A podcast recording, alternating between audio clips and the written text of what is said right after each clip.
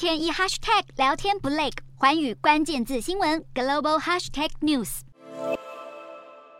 备受英国人民爱戴的英国女王伊丽莎白二世，一生都在努力维持大英国协的和谐与荣耀。女王在一九九五年来到南非开普敦，会见时任南非总统曼德拉。从一九五二年至今，英国女王曾经出访超过一百个国家，造访大英国协的国家次数更是超过一百五十次。而在大英国协王国中，涵盖澳洲、加拿大及纽西兰等十五个成员国，这些国家奉英国君主为元首。女王过去来到澳洲时也受到热烈欢迎，如今离开人世，象征一个时代画下句点。英国女王的长子七十三岁的查尔斯继位为国王，在享有高人气的英国女王离开人世后，是否会掀起摆脱英国君主制的浪潮？澳洲绿党的领袖随即推文指出，现在澳洲必须向前迈进，成为共和国。但遭到民众留言批评，晚一点再说很难吗？英国女王在老一辈的澳洲人心中仍有一定影响力，